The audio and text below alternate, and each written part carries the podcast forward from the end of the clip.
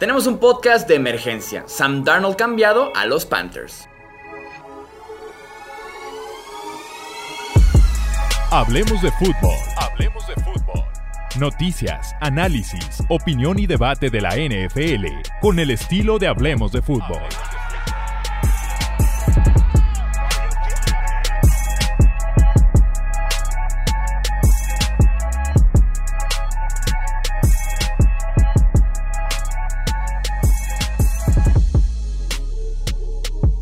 Tal amigos? ¿Cómo están? Bienvenidos a un episodio más del podcast. Hablemos de fútbol, podcast rapidísimo, de emergencia. Estoy aquí solo porque tenemos que hablar rápidamente de este cambio de Sam Darnold a los Carolina Panthers. Los New York Jets reciben en este intercambio una sexta ronda del 2021 segunda ronda del 2022 y cuarta ronda del 2022.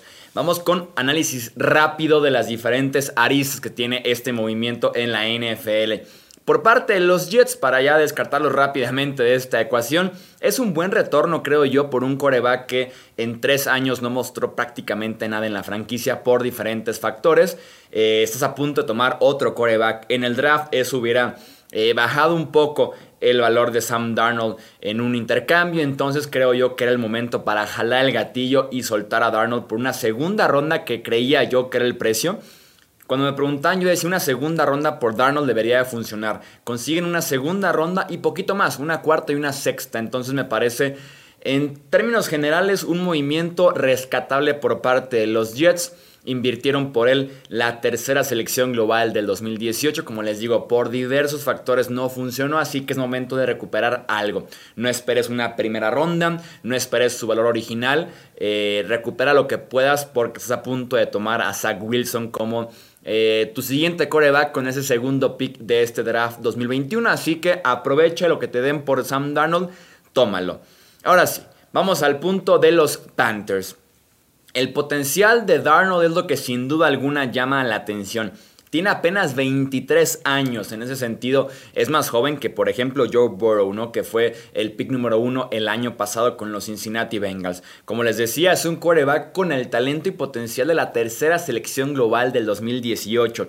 Si ponemos a Darnold en esta clase del draft, Tal vez sería el tercer coreback detrás de Trevor Lawrence y detrás de Zach Wilson, por ahí peleándose eh, con Justin Fields por ese etiqueta. Entonces es un muy buen coreback, es un tipo súper talentoso, muy muy joven, que tuvo una prueba injusta, se podría decir, con los Jets, aunque también él personalmente pudo haber decepcionado por el nivel que eh, mostró, aunque estuviera mal la situación alrededor de él. Tiene un techo altísimo en ese aspecto, puede llevar a los Panthers a una dimensión que no hubieran llegado con Teddy Bridgewater, pero también tienen un suelo muy bajo, o sea, lo peor que podemos ver de Teddy comparado con lo peor que podemos ver de Sam Darnold, puede que sea más feo lo que obtendremos por parte de Sam Darnold, pero el potencial está ahí.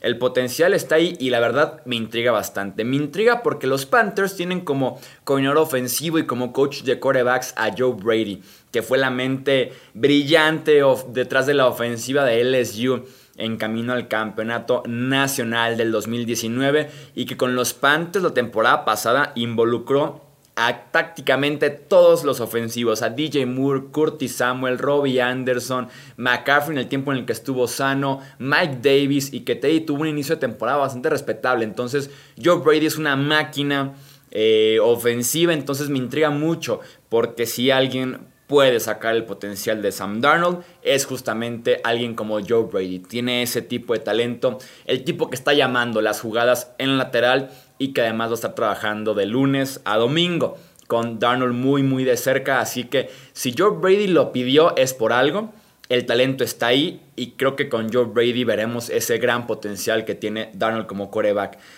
Ya mencionaba, las armas es de lo mejor que ha tenido Darnold en su carrera. Bueno, es lo mejor que ha tenido Darnold en su carrera. Eh, con DJ Moore, con Robbie Anderson, Christian McCaffrey todavía eh, en ese roster, volviendo de lesión. Línea ofensiva dudosa, sobre todo en el interior de la línea. Renovado, porque invirtieron en esta agencia libre prácticamente en las tres posiciones, pero no son los mejores jugadores los que llegan. Entonces, se podría decir que todavía está cuestionable ese aspecto. Tackle derecho muy bueno, Mouton, que se queda con la etiqueta de jugador franquicia, tackle izquierdo que realmente no tiene esta ofensiva de los Panthers. Implicaciones del draft. Es el puesto número 8 que se veía segurísimo que los Panthers iban por coreback, que incluso iban a subir al 5, al 6 para asegurar al hombre que les gustara, está prácticamente descartado. Los Panthers ya no van a ir por nada del mundo por coreback con ese octavo pick global. Táchenlo por completo, se los firmo 100% seguro. ¿Qué opciones tiene, por ejemplo, Carolina para poder eh, tomar en este draft y reforzar su roster? Yo veo tres opciones. Si bien el costado defensivo les vendría cualquier tipo de ayuda, porque la defensiva es una defensiva muy joven, muy inexperta y además eh, que apenas están recibiendo talento en diferentes clases del draft y agencia libre, yo le daría a los Panthers ofensiva en esta primera ronda. El que esté disponible de estos tres, adelante. Kyle Pitts, el ala cerrada de Florida.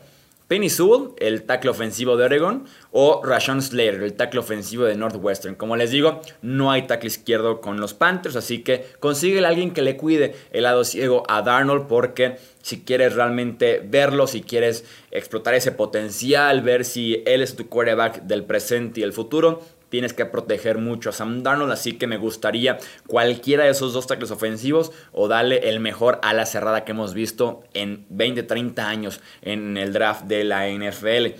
Por coreback quedan los siguientes equipos en mi libro. Los Broncos, que están en el número 12. Los Pats, que están en el número 15. Y un poquito más atrás, en el rango de los 19-20, está Washington y también están los Chicago Bears. Eh, esos son los cuatro que podrían estar eh, subiendo al top 6, top 7 tal vez de este draft, top 8, con los Panthers que ya no necesitan coreback, para asegurar tal vez al cuarto o al quinto pasador de esta clase. Cambia mucho, ¿no? Cambia mucho este draft con ese tipo de cambios previos. Sobre Deshaun Watson también tiene una cierta implicación en el coreback de Houston. Yo creo que se quedan. Lo dijimos hace semanas en el show que tenemos en vivo en YouTube para miembros.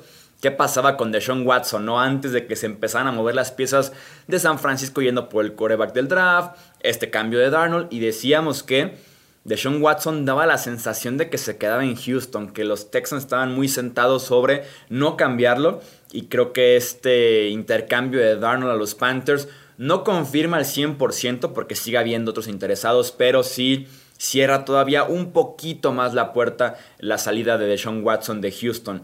Con San Francisco, con Carolina está la puerta ya cerrada. Jets y Dolphins parece que están bien con lo que tienen o con lo que tendrán a partir del 29 de abril.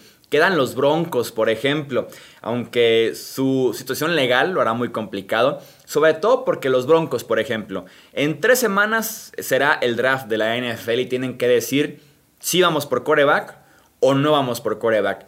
Y si deciden ir por su coreback, ya sea Justin Fields, Trey Lance, Mac Jones, en este draft la puerta de Sean Watson se termina de cerrar también en Denver. Entonces, creo yo que en tres semanas que llegue el draft, no se va a resolver este caso de Sean Watson, tiene pinta de que va para largo, ya veremos evidencias, pruebas y demás para saber eh, la legalidad de estas presuntas víctimas. Eh, entonces, da la impresión de que Watson se va a quedar por lo menos un año en Houston, aunque todavía nos queda mucho off-season. Sobre Teddy Bridgewater, es un tipo de suelo alto, pero techo muy limitado. Lo peor que vamos a ver de Bridgewater no va a ser tan malo como otros corebacks, pero su mejor versión no va a ser tan buena como la de otros corebacks. Así se explica un poquito esto del suelo alto, techo limitado. A mí me decepcionó en 2020, sobre todo porque inició bien, a pesar de que los partidos le costaba cerrarlos, pero el final de campaña fue muy malo por parte de Teddy. No sé si la falta de experiencia, la falta de juego, de cierto ritmo, se ve que le pesó conforme nos acercamos al final de la campaña. Es un suplente muy caro para los Panthers. El quedárselo a este precio es prácticamente imposible. Tiene un impacto en el tope de los Panthers de 22.9 millones. Entonces, reestructurado como suplente, se puede quedar. No veo por qué no. Así con este precio va a ser muy, muy, muy complicado. Cambiarlo a otro equipo. El nuevo equipo tendría que pagarle con este actual contrato 18 millones que no van a pasar tampoco. Entonces, eh, está muy limitada la opción que tiene Teddy a partir de ahorita. Cambiarlo y que en su nuevo equipo firme reestructuración sería el escenario ideal para los involucrados. La pregunta es quién lo quiere. Denver para competirle a Drew Locke, los Patriots para competirle a Cam Newton.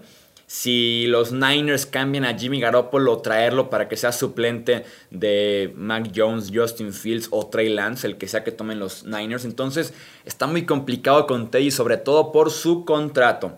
Eso va a ser lo que va a complicar prácticamente cualquier operación con el todavía quarterback de los Panthers, eh, ya sea el quedándose, el cortarlo o un intercambio con otro equipo.